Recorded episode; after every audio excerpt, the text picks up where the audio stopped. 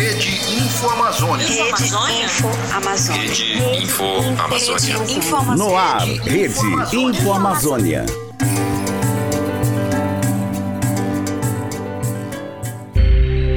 Agroquímico, defensivo agrícola, fitossanitário, fungicida, herbicida, inseticida. Você já deve ter visto esses nomes por aí. São todos sinônimos de agrotóxicos, que são venenos usados para combater pragas ou que estiver prejudicando plantações de todo tipo, seja em grandes áreas, como é o caso do agronegócio, ou até mesmo no jardim da sua casa.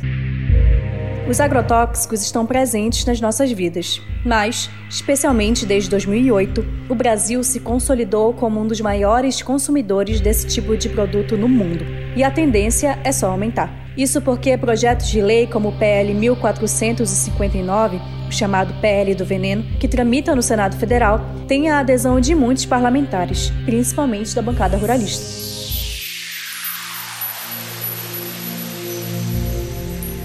Eu sou Dili Pereira, repórter da Rede Cidadã Infamazônia, e hoje eu vou falar sobre como a presença de agrotóxicos no país afeta todo mundo, inclusive a Amazônia, e por que é importante estar atento a projetos como o PL do Veneno. Durante o governo de Jair Bolsonaro, foram registrados 2.097 novos agrotóxicos, uma média de 524 por ano, de acordo com os dados do Greenpeace Brasil. Foram tantos agrotóxicos liberados que hoje o país aceita pesticidas proibidos na Europa e nos Estados Unidos. Além de ser um dos países que mais consomem veneno, o PL que está tramitando hoje no Senado Federal flexibiliza o uso de novos agrotóxicos que podem gerar doenças como câncer, mutações e distúrbios hormonais. Esses e outros impactos já são sentidos por quem vive na Amazônia. É o caso do João do Mel, produtor de mel de abelha no município de Belterra, no Pará. Aos 12 anos, ele começou a cultivar abelhas, chegou a ser conhecido como um dos maiores produtores do país, mas tudo mudou, segundo ele, quando os agrotóxicos usados em plantações vizinhas à sua terra atingiram as suas criações. Aos 60 anos, João deixou a apicultura. A história dele foi contada pelo Tapajós de Fato, veículo de comunicação sediado em Santarém que faz parte da Rede Cidadã Infamazônia e que acompanha o avanço do agronegócio nessa região do Pará. Há alguns meses, uma equipe de reportagem visitou João do Mel. Quem conta pra gente é a repórter Damile Leite.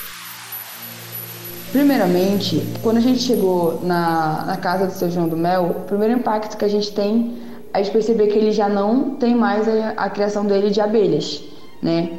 Então a gente foi lá porque a gente achou que ele ainda exercesse essa atividade. Ele já não está mais exercendo, né? Ele precisou se desfazer das abelhas dele. Ele, ele mandou algumas abelhas para alguns amigos, pessoas de confiança, porque ele, ele tem, né, para ele a relação dele com as abelhas é uma coisa mais do que a produção, é uma, uma questão afetiva mesmo. A gente conseguiu perceber que é uma questão afetiva. E aí, é, a gente tem a questão de como é que Belterra, que é uma cidade próxima a Santarém, virou modelo do agronegócio, né? Do, do uso de agrotóxicos de forma indiscriminada ali e como é que isso impactou totalmente seu João do Mel, né? A coisa que aconteceu foi rápida. Com, quando chegaram, com quatro anos já começou o resultado. Aí eu, uma abelha canuda, Scaptotriguna SP3, que produzia numa faixa de, de 6, 7 quilos por caixa, ela deu um impacto tão grande que ela começou a produzir um quilo, um quilo e meio. E se você tirasse o mel, acabava com o enxame. Então eu tinha numa faixa de 20 espécies de abelha sem ferrão. Então, infelizmente, o agronegócio, eu comparo ele como um câncer. Ele vai acabando com tudo, principalmente o ecossistema, os insetos. O ser humano, ele é cruel. Ele passa por cima de tudo, principalmente o agronegócio. Não está nem aí com, com a mudança do clima, com o que está acontecendo, chuva fora de época. Nesse mesmo podcast, a Damília alertou para o incentivo às atividades econômicas que destom da vocação local, como foi o caso do projeto de Fordilândia, criado pelo magnata americano Henry Ford. A cultura da soja se beneficiou do projeto de Henry Ford, um paralelo entre o desmatamento que busca a substituição da floresta pela monocultura de seringueiras. Essa cultura é conhecida pelo uso intensivo de agrotóxicos, o inseticida fipronil, altamente letal para as abelhas. Ao polinizar a soja, a abelha entra em contato com essa substância. Ao retornar para sua colmeia, a abelha infecta seus pares e, por consequência, a colônia toda pode morrer. Damile, como é que você enxerga que a Amazônia pode ser mais impactada com a flexibilização desses produtos? Então, é, flexibilizar o uso do veneno e fazer com que mais produtos tóxicos sejam liberados no Brasil só vai aumentar é, as pessoas que são impactadas por isso. Então aqui a gente já consegue sentir que tem pessoas que estão adoecendo, tem crianças que já nascem com problemas justamente porque as famílias moram próximas a grandes plantações, que tem o uso do, do, dos agrotóxicos, sabe? Então, o que a gente consegue analisar hoje como Tapajós de fato é que o agronegócio ele avançou na nossa região, nós temos um porto que impactou ambientalmente até a nossa própria cultura aqui é, socioambiental, né? E que hoje a liberação do veneno, de mais veneno, vai impactar ainda mais na atividade econômica de pequenos produtores. Já impactou no seu João do Mel, mas daqui a pouco vai impactar é, na atividade de outras pessoas que estão longe ainda, mas que vão acabar sofrendo as consequências, né? Essa situação se repete em outros estados da Amazônia Legal. É o caso também de Rondônia, onde camponeses sentem o impacto do uso dos agrotóxicos nas plantações. Nós conversamos com a camponesa Leila Melrer, que é representante do MPA, o Movimento de Pequenos Agricultores. O MPA está organizado em 17 estados do país, com a integração de 100 mil famílias. A Leila nos contou que ela vive em Rondônia. Hoje a gente já sofre, eu moro aqui em Rondônia, né? É, a gente já sofre um alto índice de pessoas que têm deixado o campo, é, principalmente nas áreas do avanço do, do, do, modelo agro, do agronegócio, né, com o plantio da soja, é, pelo alto uso de venenos. Né? Então, uma família que não pretende fazer plantio de soja nem arrendar a sua área, né, quer seguir produzindo com diversidade outros produtos, a agricultura camponesa ela não consegue conviver com fazendas e lavouras de soja, né? Pelo alto índice de veneno que se usa. Então, fica impossível conviver em relação, das, em relação à saúde dessas famílias, né? E escutem só, todo esse cenário relatado pela Damile e pela Leila pode ficar ainda pior caso o PL do veneno seja aprovado. Na última segunda-feira, 19 de dezembro, o relatório desse projeto foi aprovado na Comissão de Agricultura e Reforma Agrária do Senado Federal e deve seguir para a votação em plenário, mas ainda sem data definida. É o que nos explica a Marina Lacorte, porta-voz de agroecologia do Greenpeace Brasil. Mas, antes dela falar, eu quero só explicar três siglas importantes para você entender essa conversa. Primeiro, a Anvisa, a Agência Nacional de Vigilância Sanitária, o IBAMA o Instituto Brasileiro do Meio Ambiente e dos Recursos Naturais Renováveis e o MAPA, que é o Ministério da Agricultura, Pecuária e Abastecimento. Esses são os três órgãos responsáveis pelos registros dos agrotóxicos no Brasil. Agora que você entendeu essa sopinha de letras, nós vamos escutar a Marina, que vai nos dizer quais são as principais mudanças que esse PL propõe. São muitas as, os pontos negativos, né, os pontos que impactam a vida das pessoas dentro do pacote do veneno, mas claro, existem algumas mudanças que a gente tem apontado como as mudanças mais graves dessa medida. A primeira delas, claro, é a questão de, da permissividade em relação a substâncias cancerígenas ou com características proibitivas que a gente fala, né? Então, que provoquem teratogênese, carcinogênese, mutagênese, distúrbios hormonais, danos para aparelho reprodutor, enfim, algumas dessas características que são é, extremamente graves e que atualmente são proibidas na lei, né? A lei atual ela institui que qualquer é, é, substância que apresente esse tipo de característica, a sua análise não pode nem ir para frente, não pode ser aprovada, né? não é permitido se aprovar substâncias desse tipo.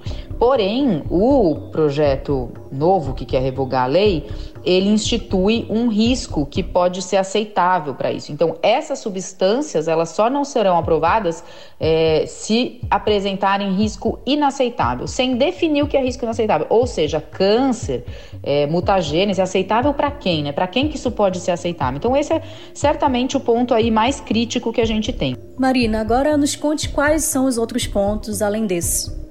Mas tem também a questão de retirada é, de, de autonomia, de poder né, dos órgãos de meio ambiente de saúde. Então, Anvisa e IBAMA deixariam de ter o poder de veto, por exemplo, né, ou de ter o poder igual. Hoje em dia, a lei ela garante que a análise para o registro ela seja feita pelas três partes. Né? Então, cada um faz a parte que lhe cabe e cada um é, avalia do seu ponto de vista. Com esse projeto, é, Anvisa e IBAMA, eles poderiam apenas homologar, que é algo que, é, que enfraquece absolutamente né, o texto atual. Então, por mais que algumas supressões tenham sido feitas nesse novo relatório, é, infelizmente segue ali essa característica de enfraquecer, né, esse, essa, essa questão de enfraquecer esses órgãos e deixar o maior poder é, com o mapa, né, que é quem avalia ali do ponto de vista comercial e agronômico. Então, realmente seria é, um tiro no pé. Bom, apesar do que a Marina está aqui nos dizendo, os senadores alegam que esse projeto já está sendo discutido no Congresso há muitos anos, o que vai significar um avanço para a produção de alimentos no país. É o caso da Soraya Tronic, senadora pelo estado do Mato Grosso do Sul e ex-candidata à presidência da República, que se pronunciou favoravelmente. A questão é muito similar aos medicamentos que nós usamos. Justamente por quê? Porque a tecnologia, a inovação, eles vão aperfeiçoando cada vez mais esses defensivos agrícolas. É importante que, que tenhamos a segurança de defensivos cada vez mais modernos. Não há nada de, de grande e de assustador e de perigoso neste projeto de lei, principalmente porque é a Anvisa que vai determinar o que vai ser usado ou não. Marina, como é que você avalia esses argumentos desses senadores? É inaceitável ter avançado um projeto desse de tamanha gravidade para a saúde, para a sociedade, para a natureza quando a gente precisa de menos veneno no nosso prato e, e mais comida de verdade acessível para todos. Né? É, é, é, exatamente isso que a gente precisa e não de mais agrotóxicos. Os agrotóxicos não têm nada a ver com alimentar mais as pessoas. Isso é um mito, é uma mentira é, que é muito, tem sido muito reproduzida. E esses parlamentares claramente estão agindo em, é, por interesses individuais, porque eles deveriam estar focados na promoção da saúde, no combate à fome, no combate à desigualdade, no combate à violência e outras urgências que o país está enfrentando e não em avançar com esse projeto que vai beneficiar muito poucos e prejudicar a maior parte da sociedade. Se você quer conhecer mais sobre a história do João do Mel, que a gente citou aqui no início desse episódio, e os impactos dos agrotóxicos na realidade amazônica, ouça o podcast como as mudanças climáticas afetam a vida e a reprodução das abelhas, da série Falas pela Ação Climática, do Tapajós de Fato. O link você encontra na matéria que acompanha este podcast no nosso site.